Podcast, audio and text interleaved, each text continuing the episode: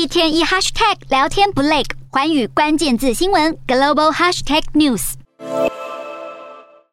立陶宛国防部国家网络安全中心发布声明称，国家和民间机构二十七号遭到大规模阻断服务攻击。俄罗斯骇客组织 Killnet 在网络发布影片，声称这是他们的杰作。俄罗斯骇客团体这次的犯案动机，就是为了回应立陶宛决定阻止被欧盟制裁的货物过境运输到俄罗斯飞地加里宁格勒。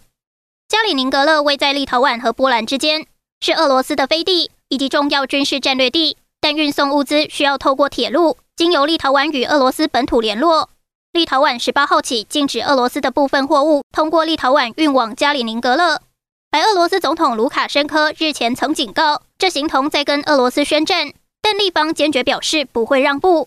立陶宛国家网络安全中心认为，类似或更密集的网络攻击，未来几天很可能会持续，尤其在交通、能源和金融领域，且国家机构使用的安全网络恐怕也会受到影响。